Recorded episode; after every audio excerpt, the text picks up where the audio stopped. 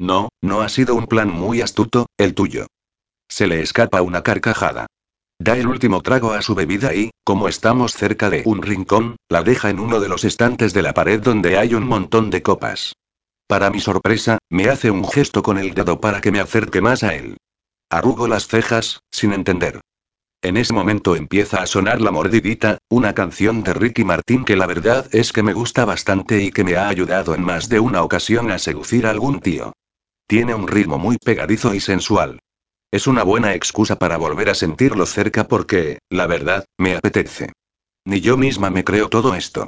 Esta atracción, el deseo incontrolable que Adrián despierta en mí. No obstante, antes de que pueda dar el paso, lo tengo delante. Apoya una mano en la parte baja de mi espalda y con la otra agarra la mía. Me empuja contra su cuerpo y hasta se me escapa una exclamación de sorpresa. Mi vientre se estrella contra el suyo. ¿Vale? No. Como soy más baja que él, en realidad choca contra otra parte. ¿Qué es lo que te propones? Le pregunto juguetona. Bailar. Para eso hemos venido aquí, ¿no? Me sonríe, y a continuación se clava los dientes en el labio inferior con suavidad. Bueno, eso hay que querías que bailase contigo. ¿No crees que si quisiera yo misma te lo habría pedido? Otra carcajada se le escapa. ¿De verdad le resulto tan graciosa? Siempre fue así. Siempre se río mucho conmigo. Bueno, no sé si conmigo o de mí. A lo mejor no me lo pides porque no quieres confirmarme que mi beso te gustó. Y esto lo ha dicho con su rostro pegado al mío. Mi piel se eriza al contacto de su aliento. ¿A quién le amarga un dulce, Adrián? ¿Y no deseas repetirlo? Me empuja aún más contra él. Ni un milímetro. Me coloca en posición, como si fuéramos a marcarnos unos pasos de salsa. ¿Bailamos o qué? La canción va a acabarse, y estamos haciendo el tonto. No me permite añadir nada más porque ya ha empezado a moverme. Me lleva él y, al final, se lo permito. Tampoco es que podamos hacer un baile exitoso porque aquí hay mucha gente, pero me sorprende un montón que Adrián sepa bailar este tipo de música. Su cuerpo rozándose con el mío es un maldito pecado. Me dejo hacer y lo sigo, y bailamos de manera sensual, con su mano cerca de mi trasero, quemándome a través de la ropa. Sus ojos verdosos se encuentran con los míos y luego descienden hasta mis labios. Los entreabro de forma casi inconsciente. ¿Te has fijado en la letra de la canción? Dice lo que estoy pensando. Dice muchas cosas, contesto con las pupilas fijas en su boca. Me arde el cuerpo. La verdad es que su piel también. Hace demasiado calor aquí dentro. Es un poco caliente, continúa con su juego. Dice algo como que quiere pecar abrazadito hasta el amanecer. Y algo de una fiesta para tu boquita. Sus manos se deslizan hacia abajo. Me roza el trasero con los dedos. El sexo me palpita bajo el vestido, dentro de las minúsculas bragas de encaje que ahora mismo siento que sobran. Me muero por lanzarme a su boca y pasarme toda la noche enganchada a sus labios.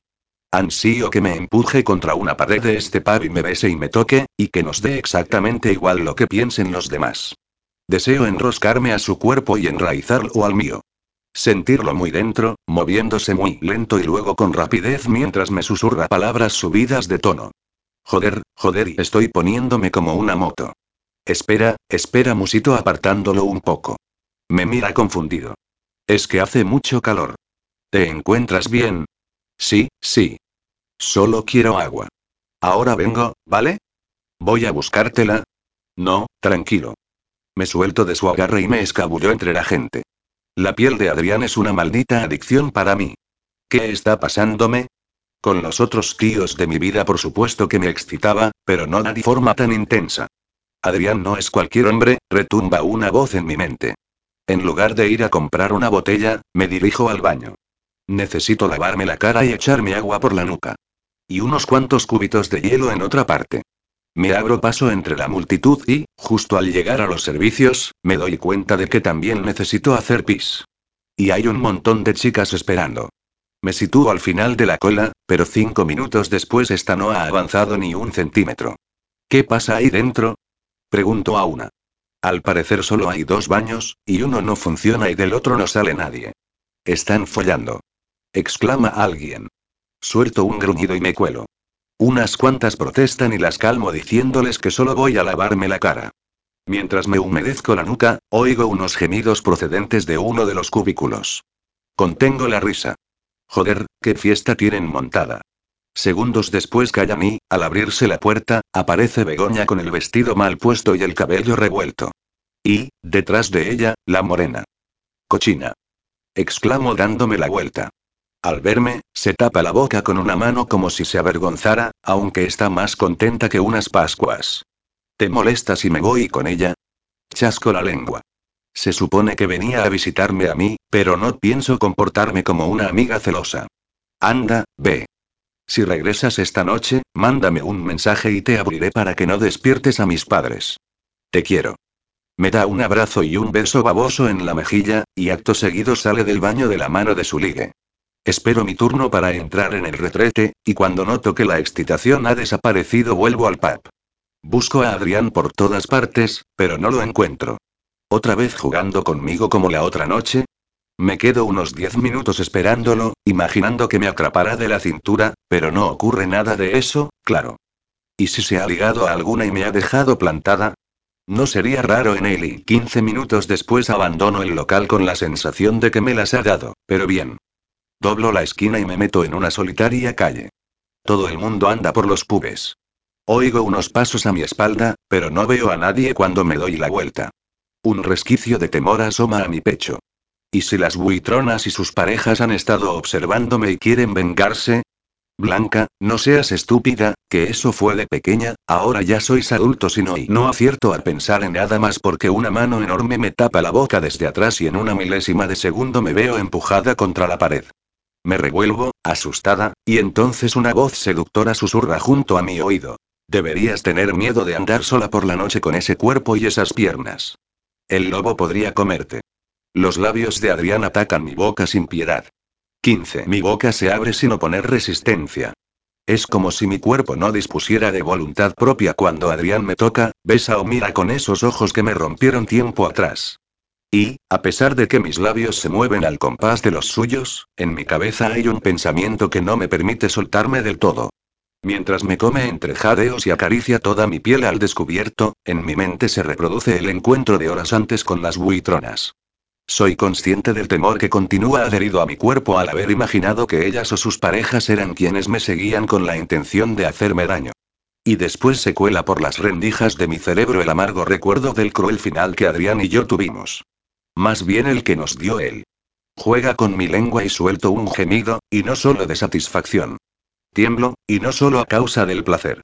Me estremezco también por los gélidos recuerdos de lo que Adrián hizo, por permitir que me abriera él, que me desnudara y le mostrara a la blanca débil, hecha de paja, que con un simple soplo podía derrumbarse y que él, sin reparos, sabiendo todo eso, la destrozara.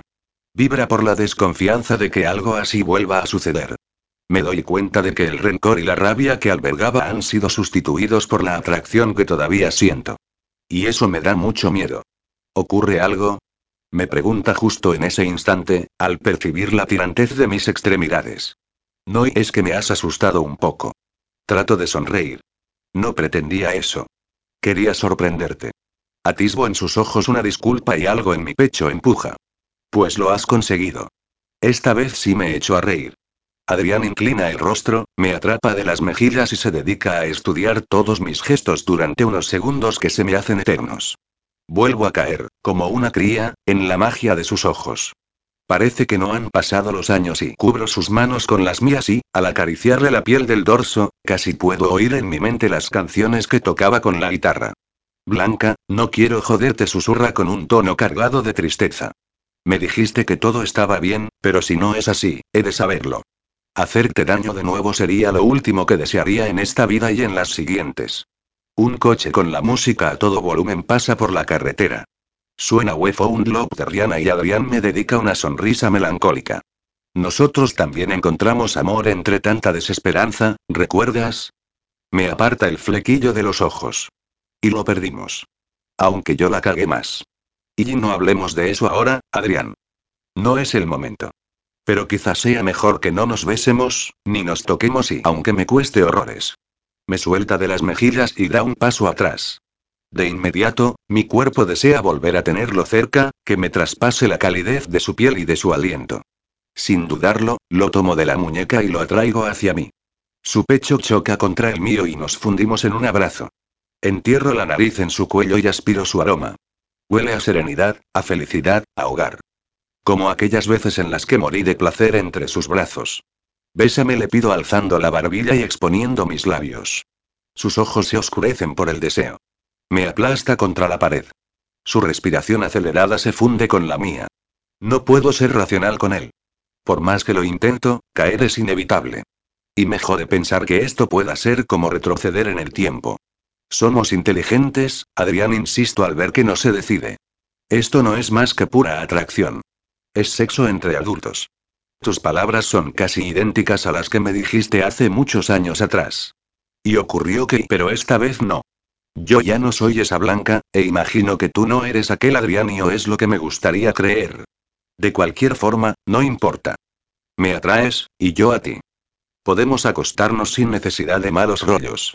Al parecer lo convenzo porque agacha la cabeza y atrapa mis labios con sus dientes delanteros. Me da un pequeño mordisco que sabe a gloria. Cierro los ojos y me dejo llevar.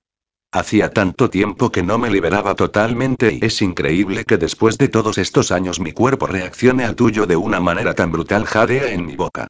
Recorre mis labios con su lengua. Un gemido se ahoga en mi garganta al recibir su apasionado beso. Húmedo. Impregnado de deseo. Un remolino de dos lenguas que luchan por encontrar el placer. Me coge del trasero y me estruja las nalgas, al tiempo que me sube hasta que mi sexo queda a la altura del suyo. La erección que pugna en sus pantalones termina por volverme loca.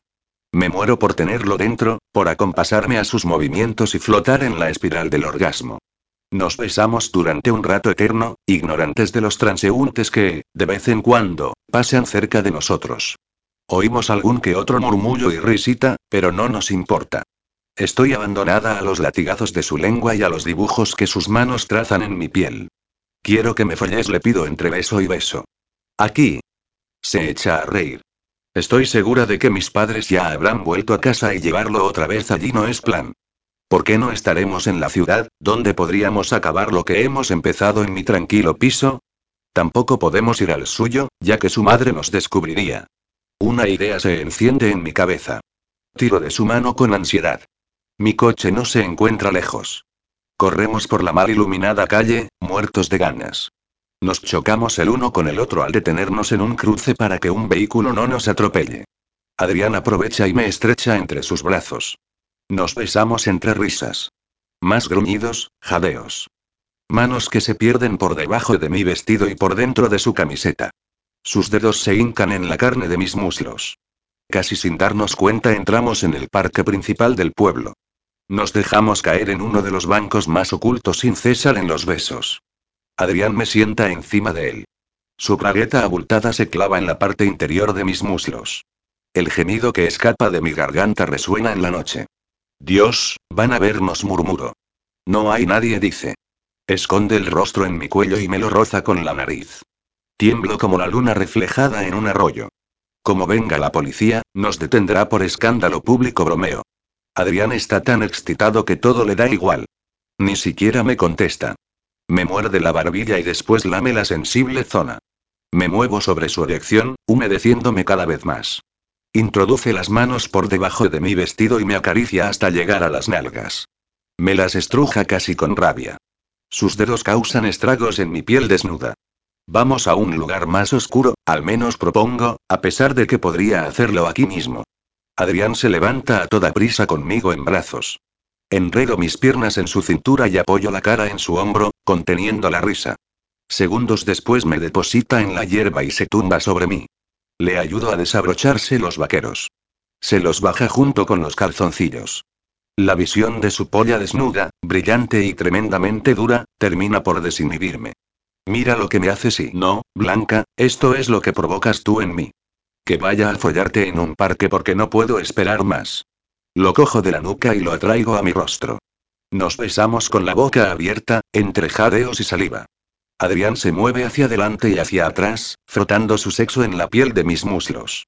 Aprovecho y deslizo las manos por debajo de su camiseta. Su torso de acero me hace gemir en su boca. Me derrito con las contracciones de sus músculos bajo mis dedos. En un momento dado me agarra el rostro con las manos, hincándome los dedos en las mejillas, como si quisiera hacerme comprender que es él quien tiene el mando. y esta vez ni siquiera hago amago de luchar. Me suelta, dejándome con ganas de más, con ganas de todo y de siempre, y se desliza hacia abajo mientras deposita un reguero de besos por mis pechos y mi vientre. Joder, ojalá no llevara el puñetero vestido y pudiera notarlos en mi piel, que está a punto de arder en un fuego eterno. Me levanta una pierna y, a continuación, me lame el tobillo y, con una lentitud que se diría estudiada, va subiendo hasta llegar a la cara interna de mi muslo. Su nariz toca mi centro de placer por encima de las bragas. Gimo, mareada. Me siento como si fuera a correrme sin que me haya hecho casi nada. De repente se detiene y me observa. Sus ojos nublados me anuncian lo excitado que se encuentra. Me muero por probarte, Blanca. Y a la próxima estaré ahí abajo todo el tiempo del mundo. Mi cuerpo se estremece. ¿Cómo puede hacerme vibrar con tan solo unas cuantas palabras sucias? Me sube el vestido hasta dejarlo enrollado en mi cintura. Con los dedos índice y pulgar me acaricia el hueso de las caderas y no puedo evitar arquear la espalda. Dios y por favor y suplico mordiéndome el labio. No me creo lo entregada que estoy debajo de su cuerpo, esperando con ansiedad que se introduzca en mí. Se ve que quiere hacerme sufrir porque se coloca de nuevo sobre mí para besarme. Pero el beso es tan suave, tan lento, tan él, que acabo gimiendo de manera escandalosa. Se aparta con una sonrisa y me indica que haga menos ruido. Nos detenemos de golpe porque nos ha parecido oír algo. Estiro el cuello, asustada. Solo faltaría que nos pillara alguien del pueblo. Nos ocultan los matorrales, pero tienes que quedarte callada y me muerde el labio inferior y tira de él. Abro la boca esperando la suya, que no llega. Maldito. ¿Podrás guardar silencio? Asiento de inmediato. La blanca dominante aparece justo en ese momento y lo atrapa de la nuca para comérselo a besos. Adrián gruñe cuando enredo los dedos en su pelo rebelde. A continuación, bajo por su espalda hasta alcanzar su culo. Clavo las uñas en él, al tiempo que me abro de piernas con la intención de que se meta en mí. Baja su boca por mi cuello, se recrea en mis clavículas y después llega hasta mis pechos y me lame un pezón erecto por encima de la tela del vestido. Doy gracias a Dios por tu acertada idea de no llevar sujetador, bromea. Me animo con su comentario y suelto una de sus nalgas para buscar su erección. Cuando rozo el vello de su pubis, jadea.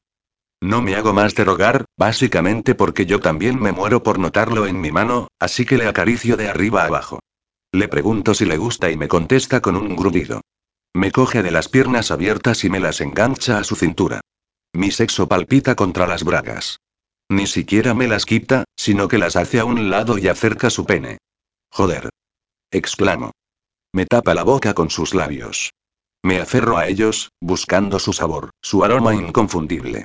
Traza pequeños círculos en mi clítoris con su pene, y creo que me correré si se demora mucho más. Y, sin previo aviso, me la mete de una sacudida.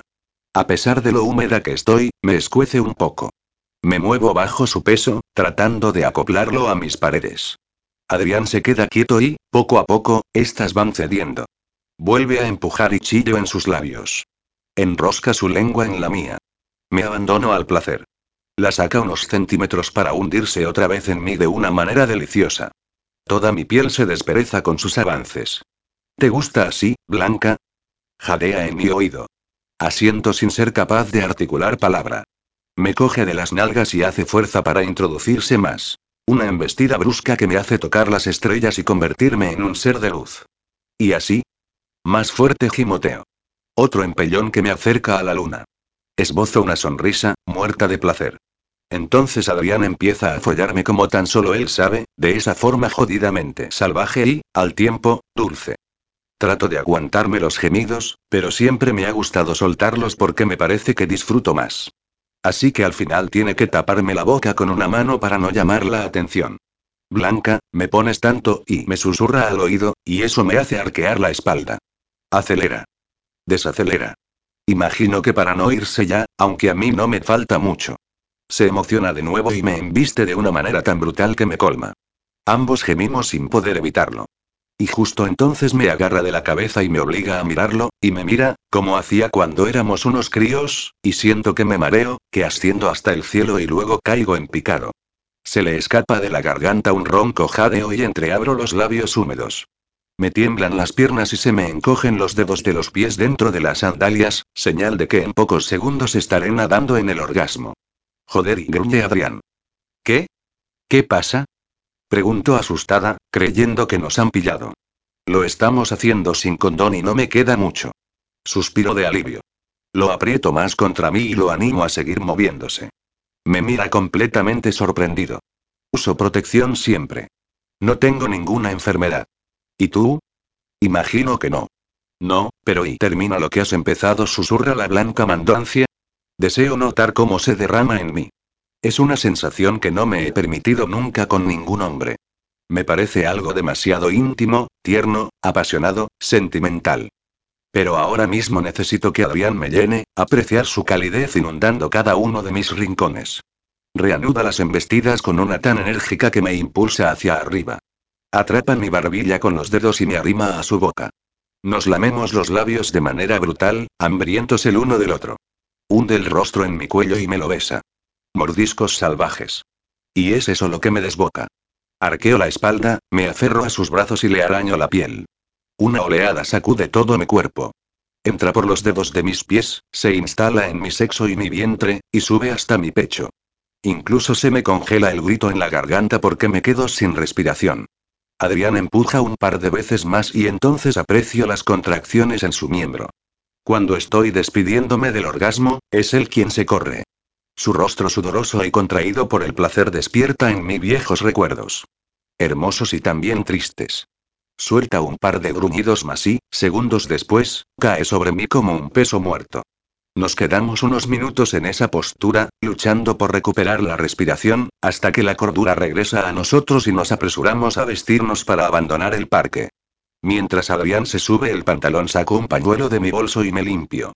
Dios mío, qué locos estamos. ¿Cómo se nos ha ocurrido hacerlo aquí? Una vez vestido, me tiende la mano y me ayuda a levantarme. Camino unos pasos por delante y, al salir del jardín, oigo que se echa a reír. Me doy la vuelta, confundida. ¿Qué pasa? Tienes todo el culo manchado. Vuelvo la cabeza cuanto puedo y acierto a ver una mancha oscura en la tela. No me digas que me ha tumbado sobre una caca de perro. Tranquila, solo es tierra. Me da un par de palmadas en el trasero para limpiarme y lo fulmino con la mirada. Con lo caro que es este vestido me quejo, medio en broma. Ha sido idea tuya ir al parque, me recuerda. Nos quedamos callados y continuamos avanzando hasta llegar al cruce que une su calle con la mía. Adrián se detiene y lo imito. Hago amago de darle dos besos de despedida, pero echa la cabeza hacia atrás. Lo miro sin entender. ¿Y ahora qué, Blanca? ¿Cómo que ahora qué? ¿Nuestros encuentros van a reducirse a esto? ¿A follar como conejos en un parque? Su tono vuelve a ser tan cortante como el de la primera noche en que nos vimos. ¿Qué quieres decir? Lo sabes muy bien. Deja de hacerte la tonta. Perdona, pero yo no me hago la y me gustas, Blanca. Eso no te lo niego. Y seguro que yo a ti también, o es lo que me gustaría creer. Aún así, esto resulta raro y es jodidamente raro que, desde que hemos vuelto a encontrarnos, todo se haya reducido a coqueteo y polvos. Y existen dos opciones. O no quieres verlo y te haces la tontita, o lo ves pero te importa una mierda. Y de verdad que no sé qué es peor. Se te olvida una tercera, que es la que te he comentado en el parque. Somos adultos. La adultez no tiene nada que ver en esto. ¿Pero qué cojones es lo que te resulta tan extraño? La blanca con mal carácter y deslenguada hace su aparición. Tu actitud. Porque es del todo comprensible que acabe acostándome contigo, ya que eres una tía de lo más sensual y se queda callado unos segundos mientras se pasa la mano por el pelo con gesto nervioso. Pero, Blanca, es que yo a ti te jodí, y soy consciente de ello precisamente porque soy un adulto, como dices. Sé que te hice daño, por eso me parece increíble que no me odies o qué sé yo, y odiar no es sano, Adrián. El odio no te permite ser feliz. Esperaba algún rechazo por tu parte. Algún insulto, que me echaras en cara lo que sucedió, que me dijeras que fui un gilipollas y... Pero no, te has comportado de manera amable. ¿Preferirías que me hubiese puesto a discutir contigo? Parpadeo sorprendida. Claro que no, pero sí que al menos hubiéramos tenido una charla para aclarar las cosas antes de acostarnos juntos. Pues no he visto que te quejaras. ¿Cómo se atreve a decirme todas estas cosas? Me reprocha que hayamos tenido sexo cuando ha sido él quien lo ha empezado al provocarme al salir del pub. Toma aire y alza una mano en señal de paz. Me limito a guardar silencio, con ese sabor amargo en la boca que tantas veces he notado. El sabor de la incomprensión, de las dudas, del temor, de los momentos en los que discutimos. Es tarde y es mejor que durmamos. Mañana veremos las cosas de otra forma, murmura con la cabeza gacha. Pero, en serio, deberíamos hablar. Quiero explicarme. ¿Y eso no es algo que deberías haber hecho antes? Alza el rostro y me mira con los ojos muy abiertos. Su mandíbula se tensa y descubro en sus ojos una mezcla de tristeza y enfado. Nunca fui capaz de entenderte, Blanca. Y quizá jamás pueda hacerlo. El silencio nos envuelve. Me duele el estómago y quiero dejarlo ahí plantado, pero mis piernas se niegan a moverse. Que descanses, Mosita. Se da la vuelta y soy yo quien se queda muy tiesa en la oscuridad de la noche, sintiéndome también lóbrega por dentro. Lo veo alejarse con sus andares descuidados y, al mismo tiempo, seguros. Esos que hicieron perder la cabeza a tantas chicas de este pueblo y de los de alrededor. Y a mí, por supuesto, y a mí, ¿por qué una sensación de vacío me atenaza el pecho? Esto es solo sexo. 16. Begoña llegó 20 minutos después sin bragas y a lo loco, con sus rizos negros revueltos y una cara de satisfacción que no podía con ella. Me encontró en el portal de la finca, sentada en la escalera con la mirada perdida. Me había pasado ese rato pensando en todo lo que había ocurrido con Adrián en tan poco tiempo y en sus duras palabras, que me habían dolido a pesar de todas mis protecciones. ¿Qué haces aquí? preguntó una vego sorprendida cuando le abrí la puerta. No me digas que has perdido las llaves y que tus padres no oyen el timbre. Alcé el llavero y soltó un suspiro aliviado. Se sentó a mi lado y se quejó de lo frío que estaba el suelo. Normal, si se había dejado la ropa interior en el coche de aquella chica, según me contó después. ¿Por qué tienes esa cara? Adrián y yo hemos discutido y yo eso creo contesté con una mano apoyada en la barbilla. ¿Me lo acabas de explicar tumbadas en la cama? Estoy agotada. Asentí, y ambas nos incorporamos y nos dirigimos al ascensor. Begoñas moría de ganas por relatarme todo lo acontecido con la morena del buen culo, pero se contuvo por culpa de mi ceño fruncido y mis morros arrugados. Una vez en el dormitorio, con nuestros camisones suaves y frescos, volvió a interrogarme. Quería hablar sobre lo que pasó años atrás. En realidad, lleva algo de razón. Puede, pero también debería entender que me causa dolor recordarlo y que, en ocasiones, es mejor olvidar. Que no es lo mismo que superarlo. Y quizá vosotros necesitáis una charla en la que os digáis todo lo que sentís. Begoña, sabes que se me da fatal hablar de sentimientos. Nunca es tarde para aprender. Se encogió de hombros y, mirándome con sus ojazos, añadió. El silencio se enquista en el alma. Ya llegó la filósofa Bromé. Nos quedamos calladas, y ya pensaba que Begoña se había dormido hasta que, unos diez minutos después, susurró. No sé lo que Adrián hizo realmente, pero si algún día te sientes preparada, cuéntamelo. Y si crees que va a dolerte seguir encontrándote con él, detente. Páralo antes de que sea dañino para ti. O para los dos. Nadie es capaz de controlar lo que siente. Desde que el domingo Bego se marchó, Adrián y yo no hemos vuelto a encontrarnos a pesar de que he salido a comprar el pan, a correr o a tomar algo. Lo más probable es que todavía esté molesto, ya que siempre fue así. Los enfados le duraban. Y aunque me he convencido de que la lejanía es lo mejor, un vacío me asalta cuando pienso en las pasadas noches. Y de repente me descubro imaginándolo desnudo ante mí, besándome, tocándome, susurrándome que todo ha cambiado y que puede ser mejor, que llevo razón en no querer sacar a relucir el pasado y que nos centremos en disfrutar del presente. Cuando abro los ojos me veo sola en la cama, con la mano en la entrepierna húmeda. En cuanto a mi familia, he decidido ser más simpática con ellos. Mis padres se sorprendieron muchísimo cuando, el domingo por la tarde, una vez que Bego se hubo marchado, dejé los expedientes de un cliente por un rato y me uní a ellos en el juego de las cartas. Y luego al del parchís. Y al del bingo. A mi madre le hacían chiribitas los ojos. Un poco más y se me echa a llorar ahí mismo. Hasta Javi ha notado mi cambio y ya no me suelta tantas tonterías. En el cuaderno he anotado mis porcentajes de bienestar y lo cierto es que son aceptables, a pesar de todo. He conseguido apuntar tres cosas positivas sin tener que pensar mucho. Vamos por el buen camino. El martes me levanto temprano para correr y, de ese modo, relajarme. Eso sí, da igual a la hora que lo hagas, pueden ser las 4 de la madrugada que tu madre ya estará despierta y habrá hecho un montón de faena. Cuando entro en la cocina, dispuesta a tomarme un yogur líquido y coger una botellita de agua para el camino, un maravilloso olor me conquista. Enseguida caigo en que mi madre debe de haber hecho una de esas cocas con trocitos de chocolate que tanto me han gustado siempre. A las 8 de la mañana. Blanca, qué bien que te hayas levantado. Buenos días para ti también, mamá la saludo. Me acerco a la nevera, saco una botellita de Actimel y me la bebo de un trago sin apartar los ojos de ella. ¿Ocurre algo? He preparado una coca, me dice sonriente. Genial. Pues cuando vuélvame como un trozo. No, no. Es que no es para ti. ¿Para quién, entonces? Le pregunto con una ceja arqueada. Me da la espalda, abre uno de los cajones, saca papel de aluminio, corta un pedazo grande y se pone a envolver la coca. Me arrimo un poco para verla. Madre mía, qué bien huele, y me la quiere negar. Cuando se da la vuelta, me mira con los ojos brillantes. Es para Nati. Me tiende el paquete. Iba a llevársela yo, pero estoy muy liada y como tú vas a salir es una trampa, ¿verdad? No digas tonterías. Está claro. ¿Qué has ideado? ¿Que Adrián y yo retomemos nuestra antigua amistad? ¿Qué trampa ni qué niño muerto? Yo tengo muchas cosas que hacer y tú, en cambio, vas a salir a la calle ahora mismo. Vamos, blanco y en botella. Y me tiende la coca con más insistencia. He de salir a correr. Me cruzo de brazos. La tía Nati se muere de ganas por verte. Pues que venga ella aquí me quejo. Además, ni siquiera es mi tía, por favor. ¿A qué viene eso ahora?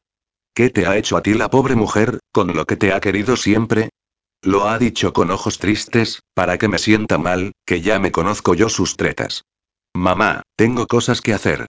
Me dispongo a dar media vuelta y salir pitando, pero mamá chasca la lengua y me llama como si yo fuera una cabra triscando por el monte. No tienes ninguna excusa buena para no ir. Insiste. Ya se le están poniendo los mofletes rojos. Eso significa que está cabreándose. Mi madre es como Hulk, solo que, en lugar de ponerse verde, se tiñe de magenta. La tía Nati sabe que estás aquí, y se siente apenada porque no has ido a saludarla siquiera. ¿Apenada? Pero será posible. Se me escapa una risa sardónica. Un poco más y le suelto que es que he estado ocupada con su hijo entre las piernas. Ya sabía yo que esa simpatía que derrochabas iba a durarte poco, se pone a murmurar. Ahora emplea la psicología inversa. Total, que cinco minutos después me ha convencido con sus empujones ulconianos y con sus ataques sentimentales que han logrado hacerme ya en mí. ¿Es necesario que explique quién es la tía Nati? No es mi tía de verdad. No compartimos la misma sangre, ni está casada tampoco con un hermano de mis padres. Nada de eso. La tía Nati es la madre de Adrián. Que conste que le tengo un enorme cariño, que, como mi madre afirma, siempre me ha tratado como a una hija.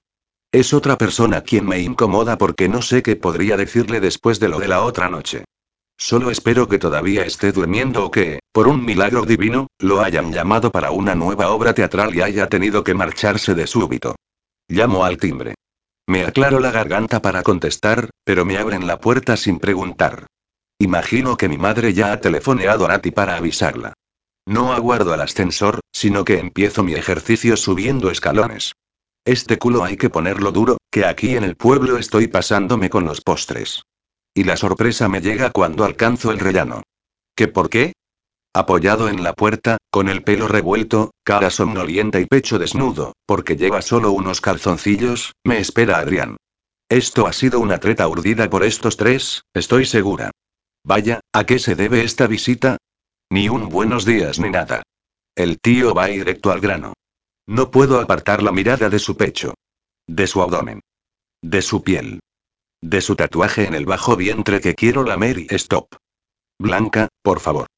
Vale que sueltes la mente, pero hasta cierto punto. Como no contesto, Adrián ladea la cara y esboza una sonrisa. Mi madre, que se ha empeñado en que no me deja terminar. Me arranca el paquete de las manos, vuelve la cabeza hacia el interior del piso y grita. Mamá, mira quién ha venido. La tía Nati sale corriendo, se lleva las manos a la boca y, en cuestión de segundos, se me lanza a los brazos y me come a besos. Por un momento hasta me siento mal por no haber querido venir. Esta mujer es puro sentimiento. La apretujo yo también, sintiendo su cuerpo menudo. Huelo ese aroma tan suyo, un olor que es mezcla de suavizante y canela, y me doy cuenta de que está llorando. Me aparta, sin soltarme de las manos, para echarme un vistazo. Mírate, corazón. Pero si estás hecha una maravillosa mujer. ¿A que sí, Adri?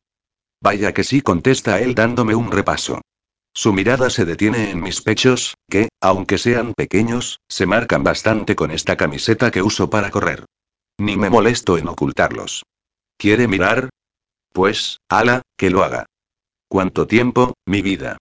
Siempre pregunto por ti a tu madre, y lo único que me dice es que estás muy ocupada, que trabajas mucho, pero que estaba segura de que pronto vendrías y te quedarías unos días y el mamón de Adrián ha rasgado el papel de aluminio y se ha puesto a comer la coca. La tía Nati habla que te habla, pero yo no puedo apartar la vista de él, quien tampoco deja de mirarme. A la luz del día puedo apreciar mejor su cuerpo y, joder, qué pecho. Menudo abdomen. Y esas dos líneas que se deslizan hacia un lugar que debería estar prohibido. Creo que hasta me ruborizo, así que me apresuro a despedirme. Tengo que ir a correr. ¿Ya nos dejas? La tía Nati esboza un gesto triste. Pues ven mañana a comer. Haré puchero, que te gusta mucho y seguro que lo echas de menos. Lo cierto es que sí, que me comería un buen plato. Pues no sé cuándo y que venga también tu madre y así celebramos tu visita. Oye, interviene Adrián en ese momento, con la boca llena de coca, espérame y salgo contigo a correr. ¿Qué? ¿Él y yo? Pero a santo de qué viene esto? Se cabrea hace unas noches y está tan normal. De verdad que cada vez entiendo menos a la gente de este pueblo. Aunque, bien mirado, Adrián siempre fue un enigma para mí. La tía Nati le lanza una mirada y dice, eso, hijo, ponte algo de ropa, que no sé qué haces abriendo la puerta de esa guisa. No te preocupes, que aquí no hay nada que Blanca no haya visto suelta tan feliz con una sonrisa maquiavélica. Por suerte, la tía Nati no entiende, o no quiere entender, lo que el caradura de su hijo ha insinuado. Al final tengo que esperar a que se cambie mientras me como un buen trozo de la coca de mi madre, que sabe a gloria. Nati me cuenta cosas sobre su vida y la del pueblo, y voy asintiendo con la cabeza hasta que, por fin, diez minutos después, Adrián sale de su habitación con unos pantalones cortos, una camiseta y unas zapatillas de deporte. Y hasta así está de lo más atractivo. Me zampó el último bocado enorme de coca para olvidar su magnífico cuerpo. Los cinco primeros minutos los hacemos en silencio. Después parece que Adrián no puede quedarse callado y empieza una conversación. Dime una cosa, Blanca, ¿por qué has decidido venir de vacaciones después de tanto tiempo? Supongo que ya era hora. No podía mantenerme alejada toda una vida. Te veo muy segura, opina mirándome de reojo. G, ¿más segura? Si él supiera que acudo a una psicóloga por mis tontas obsesiones.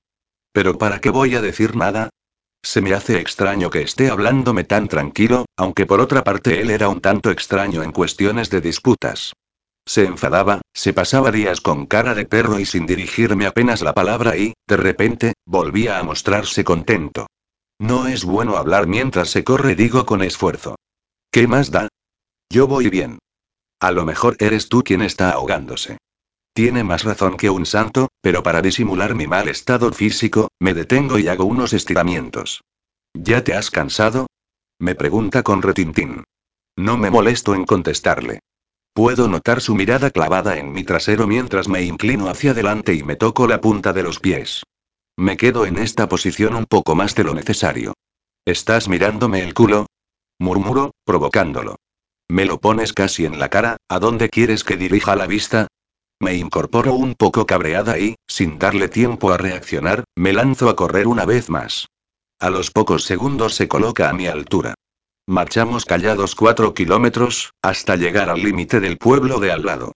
Damos la vuelta y regresamos, también en silencio. Esto es raro de cojones. O al menos a mí me lo parece. Diez años sin vernos, sin una despedida. La primera vez que nos encontramos, empieza el juego. La segunda, nos besamos y acabamos en mi cama. La tercera, bailamos y tonteamos, follamos en un parque y después regañamos. Y ahora corremos, y no es el verbo reflexivo, ejem, como si nada. Lo miro de reojo. Está sudado y tiene las mejillas sonrosadas de un modo encantador. Coge aire y lo suelta de manera pausada. Deslizo la mirada por su cuello, sus brazos y cuando me doy cuenta él también está observándome y sonríe de esa forma suya tan encantadora. ¿Tengo algo en la cara? ¿Un moco? Se burla. Continúa siendo el niñato punk, ese que siempre tenía la última palabra. Ese que despertó algo en mí que traté de dormir y no lo conseguí, por lo que parece. Suelto un bufido y acelero. Se une a mí, y como estoy tan rabiosa aún corro más rápido y Adrián me imita. Y al final parece que estemos haciendo un maratón o qué sé yo. Llego al centro del pueblo resoplando como una cerda. Me ha entrado un dolor en el costado que me está matando. Adrián, en cambio, está tan tranquilo. Sudoroso y congestionado, pero seguro que no va a caerse redondo de un momento a otro como yo. Dios, eso ha sido demasiado, digo con la voz entrecortada, sin resuello. No me detengo hasta llegar a mi calle. Y Adrián trotando a mi lado. Me suda todo, hasta partes insospechadas. Creo que voy a desmayarme como no me meta en la ducha enseguida. Casi me empotro contra la puerta del edificio. Llamo al timbre desesperada. Cuando corro sola, me tomo mi tiempo, voy a mi ritmo. Lo de hoy ha sido demoledor. No contesta nadie. Pulso el botón de nuevo, empezando a enfadarme. ¿Pero dónde se ha metido la peña?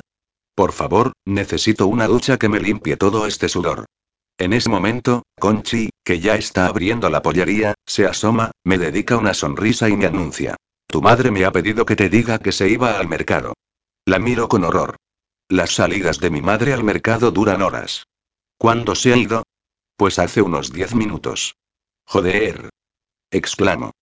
Conchi me mira confundida. Noto una presencia a mi lado. Ah, sí, Adrián. Por poco me olvido de que sigue conmigo. La pollera los saluda con una sonrisa y él se la devuelve tan simpático. Mira, qué bien le cae a todo el mundo. ¿Ocurre algo? Pregunta. Que no hay nadie en mi casa.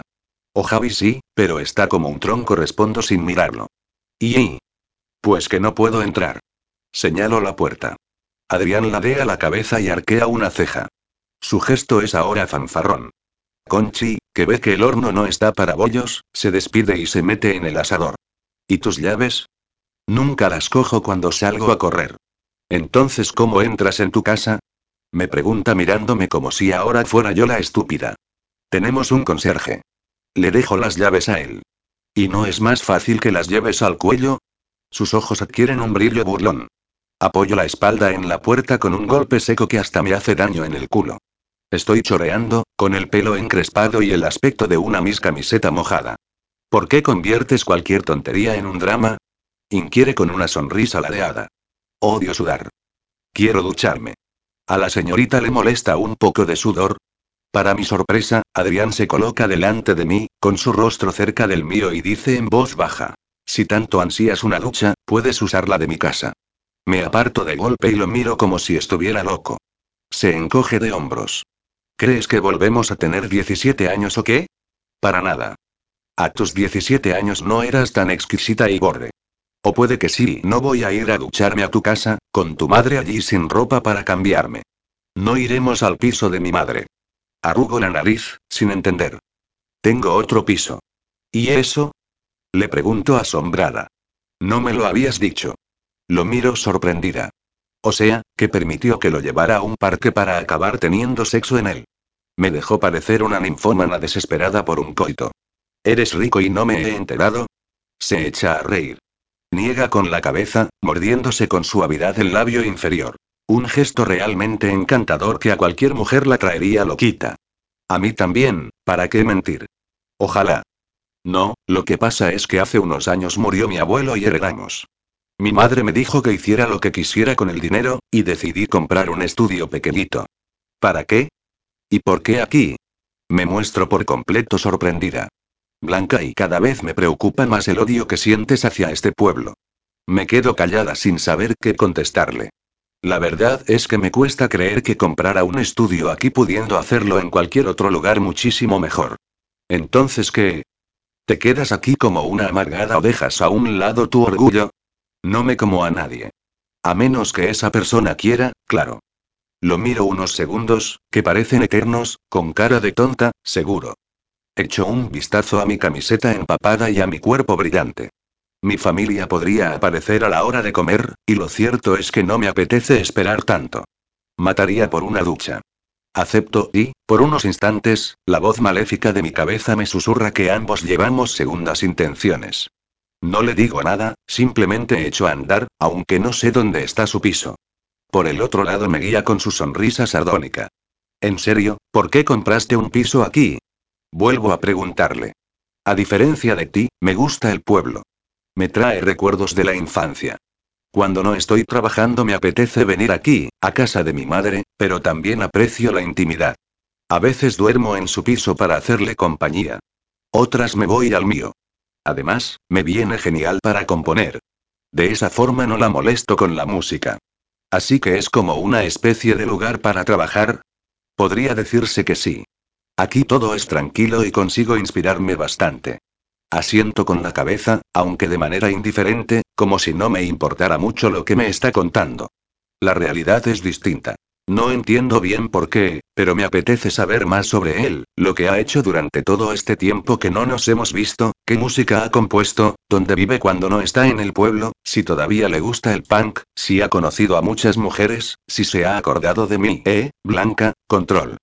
Eso debería darte igual. Al final resulta que el piso se encuentra prácticamente a las afueras del pueblo. Como hace tanto calor, continúo sudada. Seguro que apesto. Mientras abre la puerta, empiezo a ponerme nerviosa. Por Dios, ¿qué hago aquí? Es todo tan irrealista. Mi vida se ha convertido en una película de Almodóvar. Pase, Alteza me dice inclinándose hacia adelante. Le dirijo una mueca de desdén y entro en el edificio. Es moderno y cuenta con ascensor. Sin embargo, él va hacia la escalera y no tengo más remedio que seguirlo. Cinco plantas más. Mis piernas van a quebrarse de un momento a otro. Está haciéndolo a propósito, lo sé. Es muy nuevo, ¿no? Lo compré de obra nueva, sí. Vive mucha gente aquí. No, un par de parejas jóvenes que no son del pueblo. Muy simpáticos. Nunca se quejan cuando toco. Al entrar en su estudio, me quedo maravillada. Es pequeño, pero bonito y muy luminoso. Está decorado con un estilo práctico y actual, tal como me gusta. Sin duda tiene el aspecto de un piso de hombre, de uno con buen gusto. No puedo creer que él solo haya elegido los muebles.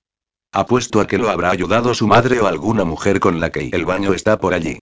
Señala el fondo del pasillo, interrumpiendo mis pensamientos. Te enseñaría antes el estudio, pero como estás tan ansiosa por ducharte y se burla. No tengo ropa para cambiarme, le recuerdo. Te dejo algo mío. Lo miro como si estuviera loco. Suelta un bufido y mueva la cabeza, aunque no parece molesto, sino divertido.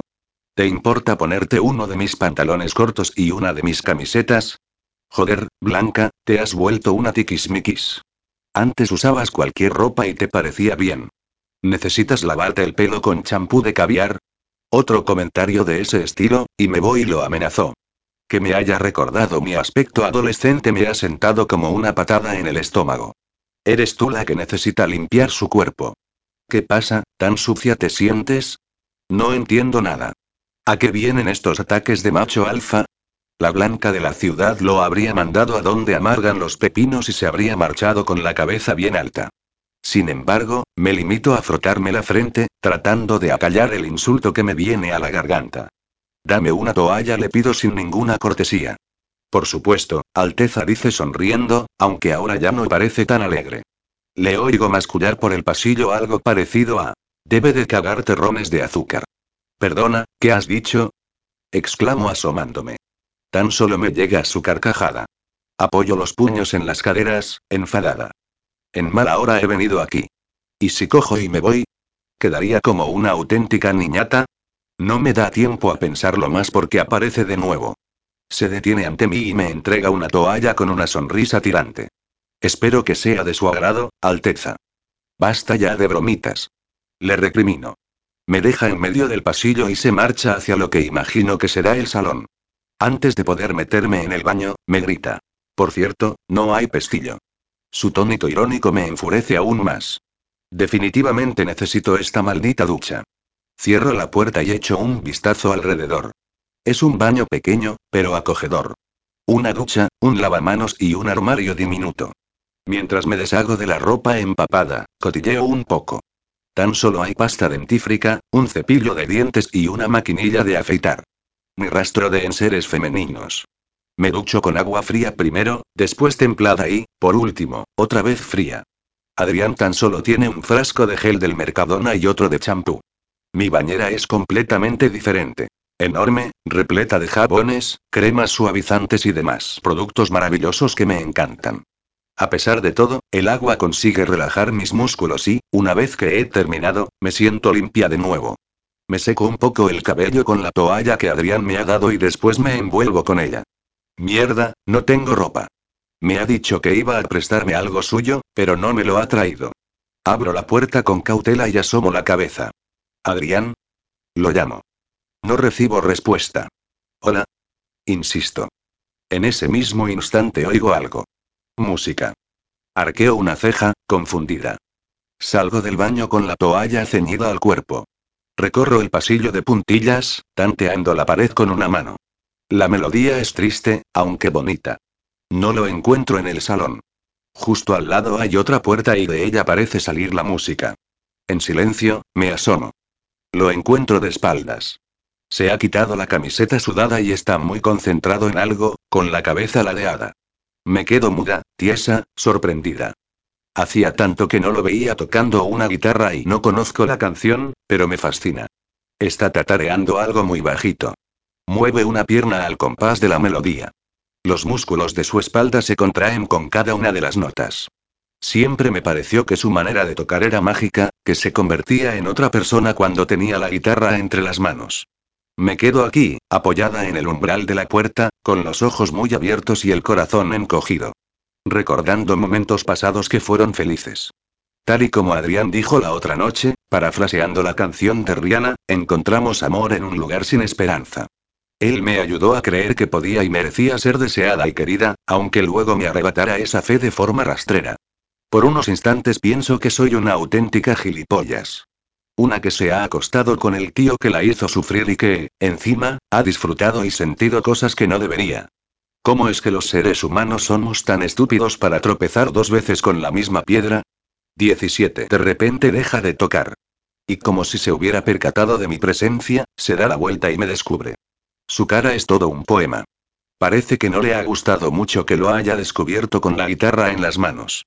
Es como si para él eso significara conocer a otro Adrián, uno más sensible y menos borde, uno capaz de romper el corazón de una chica y componerlo con cada una de las notas que saca a las cuerdas. Carraspea, se incorpora y deja el instrumento en su funda. Pensaba que tardarías más en ducharte, se limita a decir. Ya. En mi casa sí puedo tirarme una hora, contesto sin mala intención. Imagino que mi ducha no tiene las mismas comodidades que la tuya. Más ataques. A ver, ahora que estoy siendo todo lo simpática que puedo, ¿por qué se muestra tan borde? Me paso la lengua por los labios, que se me han quedado secos, y murmuro. Era una canción bonita. Gracias. Al menos eso me confirma que aún tienes sentimientos. Me quedo patidifusa. Como lo que quiera es pelear, vamos a tenerla, que mi boca solo es capaz de quedarse callada un rato. Consigo sobreponerme y no caer en su provocación. ¿Puedes traerme algo de ropa? Me gustaría vestirme. Sin decir nada pasa por mi lado, y reparo en que hace todo lo posible por no rozarme ni un milímetro. No sé muy bien por qué, pero ese gesto me molesta. Me quedo aquí plantada, esperando a que vuelva. Mi vena cotilla despierta de nuevo y me acerco al lugar en el que estaba tocando. Descubro unos cuantos papeles repletos de acordes. Recuerdo que un par de veces intentó enseñarme a tocar, pero era una negada. El instrumento sonaba conmigo como un gato al que le hubieran pillado un testículo con una puerta. Acaricio las hojas, ensimismada, y de repente noto una respiración en mi nuca y me doy la vuelta sobresaltada. Adrián me observa con la mandíbula tensa y un brillo extraño en los ojos. Me tiende lo que me ha traído, un pantalón corto y una camiseta. Mi cabeza vuela a la que a él le encantaba de pequeño, la de los Ramones, que una vez cubrió mi cuerpo y lo impregnó de su esencia. Hay algo raro aquí, un ambiente tenso y cargado de reproches que todavía no se han materializado. También de atracción. De deseo. De una química peligrosa. Su aroma me llega, ese tan suyo que jamás logré desprender de mi piel. Se me tensan todos los músculos y la respiración se me acelera. La mirada se me va hacia sus labios carnosos y sugerentes, esos que creí que estaban hechos para mí. Pienso en los besos que nos dimos hace unas noches y en sus manos recorriéndome entera. Un agradable cosquilleo se me instala en el bajo vientre. No sé si podrá oír mi corazón, pero lo cierto es que me retumba en cada rincón de mi cuerpo. Tenerlo a unos centímetros con el pecho desnudo, y yo cubierta con tan solo una toalla, me descoloca por completo. Como no ocurra algo, se me va a ir la cabeza otra vez. Y es que al final Begoña tendrá razón en lo que insinuó la otra noche. Adrián continúa formando parte de mi piel, de mis lunares, de mis recovecos más ocultos. Sigue despertando en mí lo que ningún hombre. Un deseo incontrolable y desgarrador de lanzarme a sus brazos para comérmelo a besos y permitir que él se beba cada uno de mis jadeos. Abro la boca de manera inconsciente. Justo entonces Adrián se inclina hacia adelante, salvando la mísera distancia que había entre nosotros. Se me escapa un leve gemido, que imagino que habrá oído. Va a besarme. Y lo recibiré con todas mis ganas. Sin embargo, lo que hace es murmurar. ¿Qué pasa, Blanca? ¿Por qué estás tan exaltada? ¿Es que lo único que quieres es subirte a mi polla o qué? Su tono es tan cruel que me deja paralizada. Me echo hacia atrás, boquiabierta. Lo miro de hito a hito, sin entender lo que ha sucedido. Estaba segura de que sus labios se unirían a los míos y, en cambio, me ha lanzado un ataque de lo más gratuito. Me coge una mano, y el simple roce de sus dedos sería capaz de hacerme volar. Espero que esto te valga, Alteza, porque no tengo ropita de Louis Vuitton. Le arranco las prendas con toda mi mala leche. Muchas gracias, digo con sarcasmo. Está claro que nunca podrás ser una persona amable y buena. Debo de haberlo aprendido de la mejor contraataca. ¿Qué coño te pasa ahora? Me pasa que desde que llegaste al pueblo te has comportado como un robot sin emociones. Exclama furioso, algo que me sorprende. Ni por un momento has tratado de solucionar algo. ¿Acaso sabes cómo me siento? Por una vez en tu puñetera vida podrías explicármelo para que pudiera entenderte. Le rodeo y me dirijo a la puerta. Atravieso el pasillo en dirección al baño, dispuesta a vestirme y marcharme de aquí. No tendría que haber venido. Adrián y yo somos dos personas que arden en su propio deseo y que no saben cómo evitarse el daño. Así me gusta, Blanca. Huye como siempre. Escapa de los problemas, y de tus sentimientos, y... Me aturulla siguiéndome por el pasillo. Cojo el pomo de la puerta con furia y estoy a punto de cerrarla cuando algo la detiene. Por supuesto es Adrián. Forcejeamos. Una intentando cerrar, el otro tratando de impedirlo. Al final gana él y empuja la puerta con tanta fuerza y cabreo que choca contra la pared. Doy un brinco. Sal del baño, le ruego, aunque sin elevar el tono de voz. Quiero irme. Me aprieto los bordes de la toalla. No deseo discutir más, Adrián. Estoy harta de todo eso. ¿Y crees que es lo que yo quiero? Visto lo visto, sí. Exclamo señalándolo con la mano abierta. Contigo únicamente tengo dos opciones, Blanca. O discuto hoy o qué. Joder. O me abalanzo sobre ti, Blanca. Me lanzaría a besarte, a comerte entera. No puedo evitar sentir esto. Cada vez que te veo, me consume el deseo. Me muero por descubrir si el sabor de tu cuerpo es el mismo de hace diez años. Y me enfado, mucho, porque esto no tiene sentido. Tú deberías odiarme por lo que hice. Me siento culpable, hostia. Siento que, de alguna forma, has querido borrar lo que ocurrió. Y no puedo entenderlo. Guarda silencio durante unos segundos. Su pecho sube y baja, y lo miro boquiabierta, procesando sus palabras. Se arrima un poco más a mí, pero retrocedo hasta que mi trasero choca con el lavamanos. Grítame de una puta vez a la cara que me detestas, que desearnos no es lo correcto, que todo lo que hemos hecho desde que nos reencontramos ha sido un maldito error. Así podremos quedarnos en paz. Soy incapaz de hablar. Tan solo puedo mirarlo con la cabeza ladeada, notando que me falta la respiración. Todo me da vueltas y ese sabor amargo que me acudía a la garganta cuando pronunciaba su nombre parece extenderse por todo mi paladar. Y es que sus palabras son como un reflejo de lo que me sucede. ¿Es eso, no? Es lo que dice él. Para nosotros solo hay dos opciones. Consumirnos en el deseo o destrozarnos. Y de repente, lo tengo sobre mí. Alzo un brazo y apoyo la mano en su pecho. Su corazón se desboca bajo mi palma. Y el mío, como sucedió ya alguna vez y siempre en presencia de él, quiere explotar. Estoy tan confundida que no caigo en la cuenta de que va a besarme hasta que sus labios se posan en los míos. Me los reclama con ímpetu, con rabia, con una urgencia que me impresiona. Me revuelvo un poco, aún con la mano en su pecho, contagiándome del palpitar de su corazón. Niego con la cabeza y, al fin, se aparta. Dímelo con palabras, Blanca. Escúpeme a la cara que no quieres que te se repite con una fiera mirada. Aparto la mano y me la llevo a los labios, donde aún noto la presión de los suyos. Y algo en mí se derrumba. Ese muro enorme que había construido, el que pensaba que era tan sólido. Me he topado de bruces con la verdad, y duele. Porque la verdad es que deseo tanto a Adrián que me escuece en la piel. Él divisa en mi rostro alguna señal porque, sin previo aviso, me atrapa de la cintura y me empuja contra el lavamanos con tanta fuerza que impacta en la pared. Me quejo levemente, pero no me da tiempo a nada más porque, de nuevo, sus labios me someten a un dulce tormento. Sus manos abandonan mi cintura y suben hasta mi rostro. Me sujeta por las mejillas y me las acaricia con las mismas ganas con las que me besa. La presión me hace daño, y un sinfín de hormiguitas me recorren de la cabeza a los pies. Sus dedos se deslizan hasta mi nuca. Me la masajea, me la aprieta, me tira del pelo.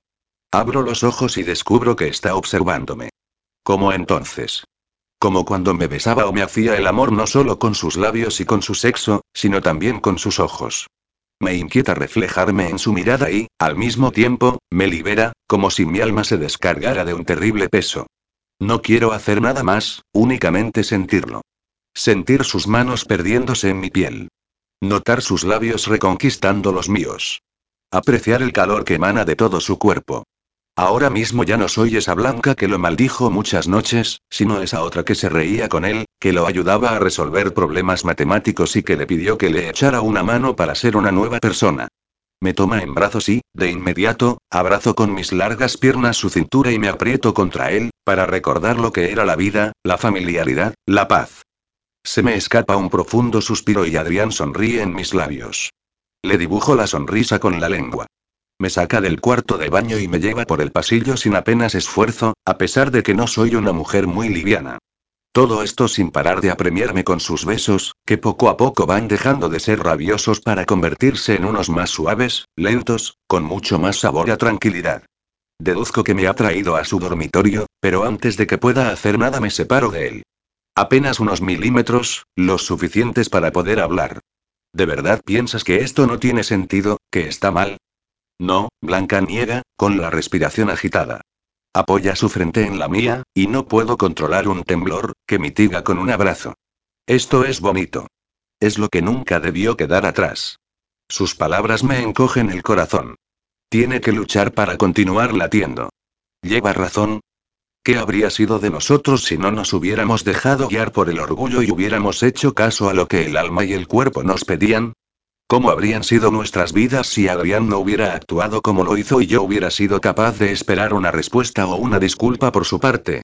Estas y más preguntas cruzan mi mente, ocasionando un torbellino que no me permite pensar con claridad.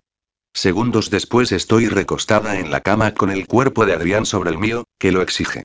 No voy a luchar. No quiero hacerlo durante un rato que deseo que sea el mejor de mi vida, el que me permita ser feliz, aunque solo dure 15 minutos y después tenga que volver a ser la blanca fría y calculadora. Adrián me aparta las manos con suavidad para abrir la toalla. Mi piel desnuda se muestra ante él. La veo reflejada en sus ojos llenos de deseo, la noto desperezarse con cada uno de sus parpaleos. Para mi sorpresa, se arrodilla a los pies de la cama inclinado sobre mí. Apoya una de sus grandes manos en mi cuello y, poco a poco, va guiándola hacia abajo. Uno de sus dedos roza mi pezón derecho y se me escapa un jadeo. Después me acaricia hasta llegar a mi vientre, hasta mi pubis. Su ternura me pone nerviosa, así que estiro los brazos y lo atraigo hacia mí, atrapando sus labios. Le muerdo el inferior con suavidad, y se sirve de la lengua para penetrar en mi boca y rebuscar en ella. Más jadeos que no logro controlar. Adriani murmuro. Sus labios todavía reposan sobre los míos, pero ya no se mueven. Abro los ojos, confundida, y me topo con los suyos. Caigo en ellos, en un dulce infierno envuelto de recuerdos amargos y, al mismo tiempo, brillantes. Se separa y me observa un buen rato. Sus pupilas recorren cada rincón de mi cuerpo sin perderse detalle. Me revuelvo sin comprender lo que sucede. No puedo, Blanca. ¿Qué? Por un momento pienso que tiene novia o está casado, aunque no he visto que lleve una alianza. Ya te lo he dicho. Esta vez quiero hacerlo bien. Sucumbir al deseo no nos ayuda. No me quitará del pecho esta culpabilidad que siento. ¿Lo entiendes? Me dedica una mirada tan cargada de tristeza que no sé qué responder. Dime que lo entiendes. Si quieres que me vaya y no es eso, Blanca.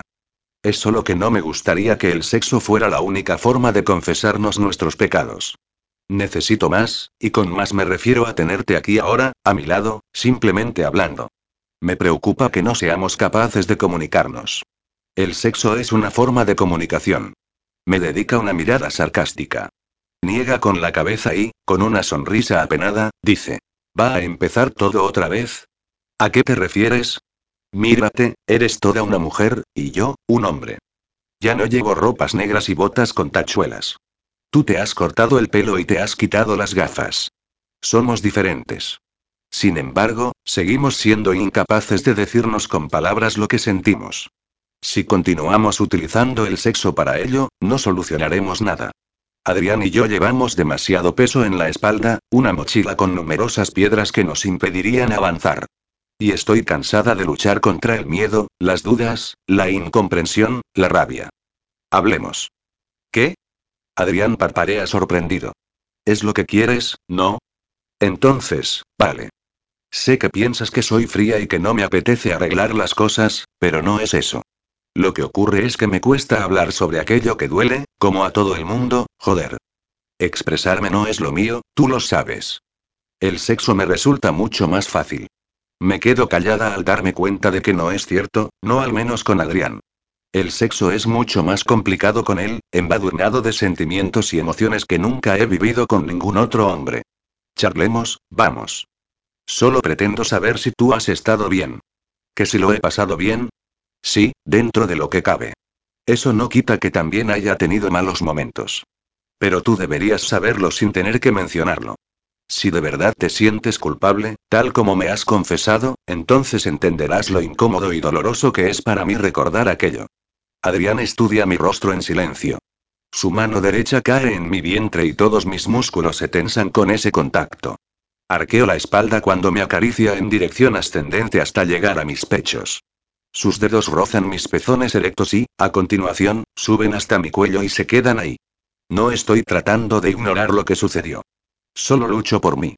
Quizás sea egoísta, pero ¿qué haces cuando sobrevivir es lo único que te queda? Esbozo una sonrisa melancólica al recibir sus dedos en mi barbilla y en mis labios. ¿Lo comprendes? Temo que conteste que no, pero al final asiente y noto un enorme alivio en mi interior. El silencio reina en el dormitorio durante unos instantes en los que nos dedicamos a estudiarnos, a buscar en nuestros rostros adultos algo de los adolescentes que fuimos, cuando aún nos sentíamos libres. ¿No te incomoda estar así ante mí? Me pregunta de repente. Acabas de verme desnuda. Y no es que sea la primera vez. Me encojo de hombros, restándole importancia. Si supiera la cantidad de hombres que me han visto sin ropa. Si a ti te molesta, puedo vestirme. O me cubro con la sábana. Estiro el brazo sin esperar su respuesta, pero me detiene. No hace falta. Me gusta mirar tu cuerpo. Adrián fue el primer chico que me vio desnuda y el único ante el que me sentí pequeña y tímida. Cuando era una cría me daba vergüenza que descubriera mis michelines o que me encontrara alguna imperfección. Pero supo cómo hacerme sentir deseada. Igual que ahora. Me agrada ver mi piel reflejada en sus ojos. Lo siento, dice al cabo de un momento. ¿Qué? Haberte gritado hace un rato y haberte dicho cosas que no estaban bien. No era mi intención. Lo que más deseo es que veas que soy diferente. No sé, Joey se muerde el labio inferior, dubitativo. Es lo que ya te he comentado. Me enfurecía cómo estabas comportándote. Había imaginado que, si volvíamos a encontrarnos, sería distinto. ¿En serio? ¿En qué sentido? No sé, no me hagas caso. Hace un gesto con una mano para restarle importancia. ¿Esperabas un reencuentro de película romanticona? Bromeo. Adrián mueve la cabeza con una sonrisa ladeada. Caigo en la cuenta de que echaba de menos esa imagen. Habrás cambiado en muchas cosas, pero en otras no. ¿Ya empezamos? Continúo con un tono divertido, aunque preocupada de que reanudemos las discusiones. Solo iba a decir que sigues teniendo respuestas ingeniosas para todo. Carraspea y, de nuevo, su mirada se desliza por mi cuerpo desnudo. Cuéntame. Dime qué tal te va en la vida. Aunque, bueno, parece que muy bien. Arquea una ceja, pone morros y me mira con sus preciosos ojos. El corazón se ha vuelto a despertar en mi pecho y retumba en él. No puedo quejarme. Estoy haciendo lo que quiero, a pesar de que sé que te sorprende que sea abogada. También yo me sorprendí al saber de lo tuyo, pues siempre pensé que estarías tocando en algún grupo o algo así. ¿Con eso quieres decir que alguna vez has pensado en mí? Me pregunta, y su tono me parece ansioso. Bueno, no es tan raro, ¿no? Compartimos muchas cosas. También me acuerdo de otras personas con las que no tuve una relación tan estrecha. Observo con el rabillo del ojo su reacción. Está mirando la pared de enfrente, como si en ella hubiera algo muy interesante. Lo del grupo habría estado bien, lo reconozco. Pero al poco tiempo de entrar en el conservatorio me di cuenta de que esto me gustaba muchísimo más. Y la fama me quedaría grande. No sería capaz de llevarla bien. Eso no significa que no toque. No solo compongo para los demás, también lo hago para mí. Como la canción de antes. Lo interrogo con curiosidad. Es tuya, ¿verdad? Sí, sí lo es. Así y componiéndote ganas bien la vida. Continúo. Sí.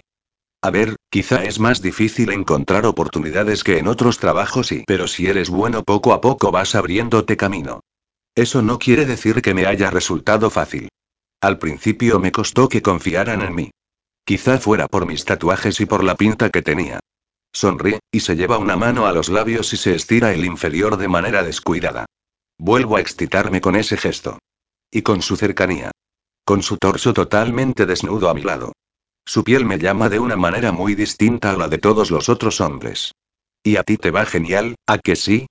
Toda esa ropita de marca, los bolsos, tu manera de actuar. Tienes un aspecto muy sofisticado. Me observa con una sonrisa que es triste otra vez, y no entiendo por qué. Háblame de tu profesión. Debe de ser muy interesante. No está mal, pero si estás pensando en los abogados de las pelis americanas, para nada resulta así. ¿Por qué cambiaste de opinión respecto a lo de estudiar periodismo? Pensé que con esta profesión podía ser la blanca que buscaba. Bueno, parece que lo has conseguido, ¿no? Se me queda mirando con intensidad. Me gusta trabajar como abogada, tomar decisiones con la cabeza fría como siempre había deseado, pero lo cierto es que alguna vez no lo he logrado y eso es algo que me frustra. ¿Vives sola en Valencia? Adrián prosigue con su interrogatorio. Claro. ¿Con quién si no? Ya no soy una jovenzuela que tenga que compartir piso con otras personas. Lo miro como si estuviera loco. No sé, podrías vivir con y no estoy con ningún hombre, si eso es lo que quieres decir. ¿Cómo iba a acostarme contigo si no? ¿Qué concepto tienes de mí, Adrián? Le suelto medio en broma, medio en serio. Deja escapar una risa y niega con la cabeza. Acto seguido se pone muy serio y, durante unos segundos, una sombra se cierne sobre mí, me aturullo y las palabras me salen a borbotones. No me digas que tú y joder. Exclamo incorporándome en la cama. Me prometí a mí misma que no volvería a acostarme con hombres que Adrián no me deja terminar. También se incorpora y se acerca, colocando el rostro delante del mío para mirarme bien, con los ojos muy abiertos. ¿Estás insinuando que tú te has tirado a tíos que tenían novia o que estaban casados? Por la forma en que me escruta, deduzco que es algo que no le parece nada bien. Me paso la lengua por el labio inferior. Abro la boca, sin saber qué responder. Tranquila, Blanca. No tengo pareja. Yo jamás engañaría a nadie. Lo ha dicho como si yo fuera una auténtica pecadora. Me dan ganas de insinuarle que eso no es cierto, que a mí me mintió, aunque no se tratara de lo mismo. ¿Sigues teniendo las aficiones de antes? Le pregunto conciliadora. Si te refieres a ser un adicto a las series y a las películas y sí. Se ríe y me contagia ese sonido tan brillante. Como docenas de campanillas tintineando. Música para los oídos. Y aún me encanta la comida china y la japonesa. Estudié unos cuantos años japonés, ¿te lo puedes creer? Las otras asignaturas no se te daban bien, pero los idiomas sí. Me coloco de lado para mirarlo. Aprovecho para observar sus tatuajes. Sin pensarlo, acaricio el pez y él reacciona con un brinco. ¿Y tú aún detestas los tatuajes? ¿O solo te pasa con los míos? Se me escapa una risa. Si le confesara que no me acuesto con tíos tatuados quedaría como una loca. ¿Tienes sí? No me da tiempo a terminar la frase. Adrián se da la vuelta, me toma una mano y la coloca sobre el borde de su pantalón. Uno de mis dedos roza la piel desnuda de la parte baja de su espalda y por poco no se me corta la respiración. ¿Quieres descubrirlo tú? Le bajo un poco la tela y el dibujo de una guitarra con alas negras me sorprende. Es precioso. Y muy sexy. La boca se me seca y, casi sin darme cuenta, me humedezco el labio inferior. Es muy bonito. Es lo único que se me ocurre ante esta imagen tan perturbadora. Adrián boca abajo, con su esplendorosa espalda desnuda y el nacimiento de su trasero, todo para mí, y la manera en que me mira con los ojos entrecerrados y una sonrisa ladeada. Te excita. No seas engreído. Exclamo soltándole el pantalón. Pasamos el resto de la mañana poniéndonos al día sobre nuestras nuevas vidas. Él me habla de sus estudios en el conservatorio, de lo pijos que eran casi todos los chavales y de los trabajos cutres que tuvo para costeárselo y ayudar a Nati. Yo le cuento acerca de mis años en la universidad, del día en que Begoña se acercó a mí en clase y de cómo nos hicimos inseparables. Omito la época en la que me hundí en un pozo oscuro y que, en parte, se debió a todo lo acontecido en el pueblo. Charlamos sobre series y películas que hemos visto en los últimos años. Él se burla sin maldad de la nueva blanca un poco estirada y yo contraataco diciéndole que continúa teniendo cara de niño. Cuando quiero darme cuenta ya casi ha pasado la hora de comer. Reparo en que no tengo hambre.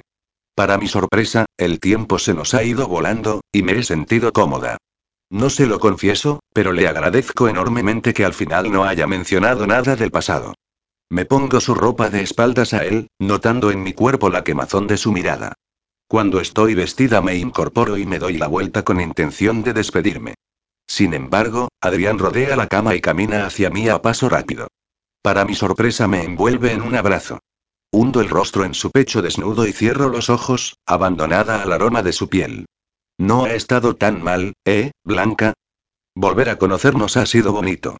Asiento en silencio. No, claro que no ha estado mal. En realidad, ha sido sereno, familiar, hermoso. El Adrián con el que he pasado toda la mañana es el mismo con el que perdí la virginidad, el que me hacía sentir normal, y no aquel que me hizo un gran daño. Y estoy confundida. Ya no sé cuál es el verdadero. Adrián. El único al que nunca he podido borrar, del que jamás olvidé su olor, ni el color de sus ojos ni cada uno de sus gestos. El chico que me hacía sonreír y me sacaba de mis casillas. Al que le desnudé mi alma. Del que me enamoré. Adrián. Mi mejor y mi peor error. 18. En la lista de canciones que he escogido en el Spotify suena una de las más famosas de Lana del Rey. Se titula Blue Jeans y cuenta la historia de una chica que cae rendida a los encantos de un tipo punk con tatuajes y pinta de chulo. Lana del Rey sabe bien lo seductor que puede ser un tío así y también cuán peligroso. Lana tiene el corazón roto por su culpa. Y yo estoy aquí, tumbada en la cama y rezongando como una quinceañera. Y es que justamente me siento de esa ciudad. Me parece que he retrocedido más de 10 años, que el pueblo vuelve a ser el de antes y que he recuperado el aspecto cutre de aquella adolescente con pechos diminutos, culo enorme y caderas anchas que no sabía ni podía vestir bien y dedicaba todas sus horas a estudiar con tal de escapar de sí y de su entorno. La piel me huele a Adrián. Hace dos días de nuestro encuentro y su aroma permanece en mí. No he vuelto a saber de él. Trato de no pensar. De no recordar sus besos, sus caricias, su mirada en mi cuerpo, sus palabras, la familiaridad y la serenidad que experimenté mientras charlábamos desnudos el uno al lado del otro. Intento continuar siendo la blanca ciega y sorda, la mantis religiosa que se come a los hombres una vez que ha terminado con ellos. Pero, ahora mismo, no sé si esa mujer es buena, si es la correcta o un experimento fallido. No he contactado con Emma. Quiero solucionar mi dicotomía por mí misma y aprender a ser una auténtica adulta. Puedo serlo en otros aspectos de la vida, pero en lo personal me cuesta tanto que me da rabia. Dentro de poco regresaré a la ciudad y me instalaré en la rutina que, hace tan solo unos días, adoraba. Lo más probable es que ahora eche de menos las comidas de mi madre, sus continuas preguntas, los ataques burlescos de Javi y las ocurrencias de mi padre.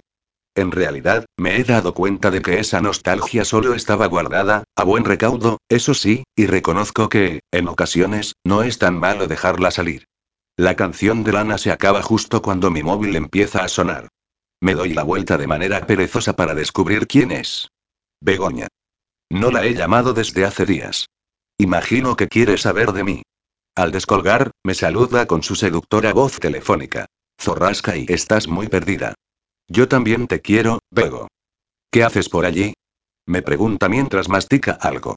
Pues va a sorprenderte viniendo de mí, pero la verdad es que aquí no hago nada. Mi madre cocina, mi hermano da por culo y mi padre me presiona para jugar al parchís, le respondo con los ojos cerrados y una sonrisa. ¿Y no te aburres? ¿No estás trabajando a escondidas? Pero si tú eres un culo inquieto. Exclama. A veces la tranquilidad está bien. No me lo puedo creer. Hace nada te quejabas por tener que ir al pueblo y ahora estás de lo más feliz. Eres bipolar. Entiendo que necesites ayuda psicológica. ¿Y tú qué haces? Me aparto el móvil de la oreja y echo un vistazo al reloj. Son casi las dos de la tarde. Estos días han sido de locos. Estoy a tope con un caso que va a juicio hipotecario y me tiene asqueada. Da un suspiro y luego añade. Pero este mediodía me lo he tomado con calma. Hasta hace nada estaba comiendo con una amiga. Una amiga. Repito, consciente de que conozco a todas sus amistades y siempre que me habla de ellas menciona sus nombres. Bueno, una de esas que te deja besarla en los labios. Y no solo en los de la boca. Eres una pervertida. Se me escapa una carcajada. Y esta pervertida te ha conseguido una cita para cuando vuelvas a Valencia, dice con tono orgulloso. ¿Perdona? Me incorporo sin dar crédito a sus palabras. Bueno, vale.